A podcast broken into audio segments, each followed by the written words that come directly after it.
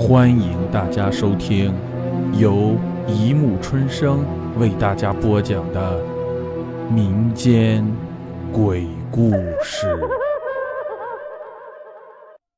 第三百五十三集《骷髅坟鬼上身二》。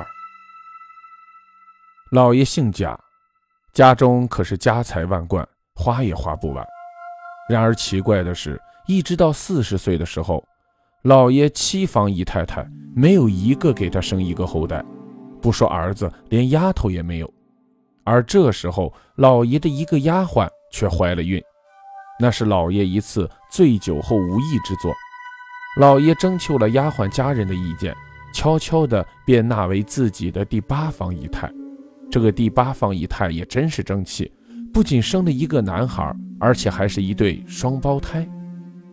老爷这个高兴啊！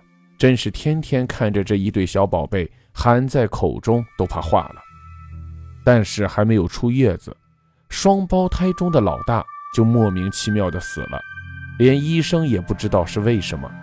老爷哭断了肠，更加宝贝着老二，并起了一个很贱的名字，叫做史蛋。这是当地的一个习俗，名字叫得越贱越好养活。史蛋身体倒也好。很少生病，壮壮实实的活到了十八岁。可也就在那一年，史旦不知道怎么又得了麻风病，老爷真是欲哭无泪，喊天抢地，让张管家找遍了最好的大夫。可是大夫们一听是这个病，连上门来诊治的人都没有。就在史旦奄奄一息、快不行的时候，来了一个游医，声称能包治百病。老爷如获至宝的将他请到家里，谁知道尤医一听是麻风病，连门都不敢进，甩袖而去，留下老爷在雪地中跪地嚎哭。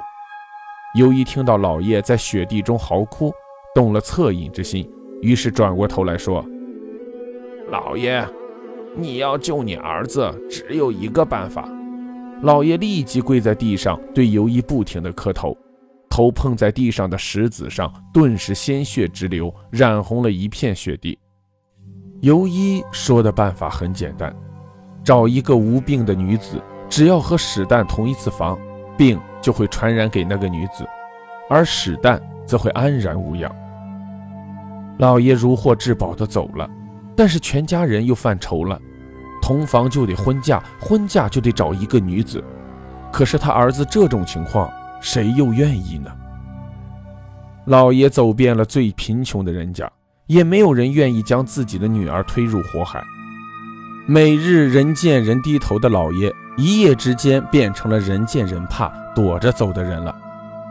正在老爷一家走投无路的时候，来了一个要饭的女人，一身脏脏的，好像也只有十六七岁的样子，不过好像精神有一点毛病。老爷眼前一亮。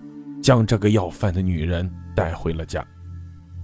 吴妈给她洗了澡，换上了干净的衣服，连简单的仪式也来不及举行，老爷就让史蛋和她同了房。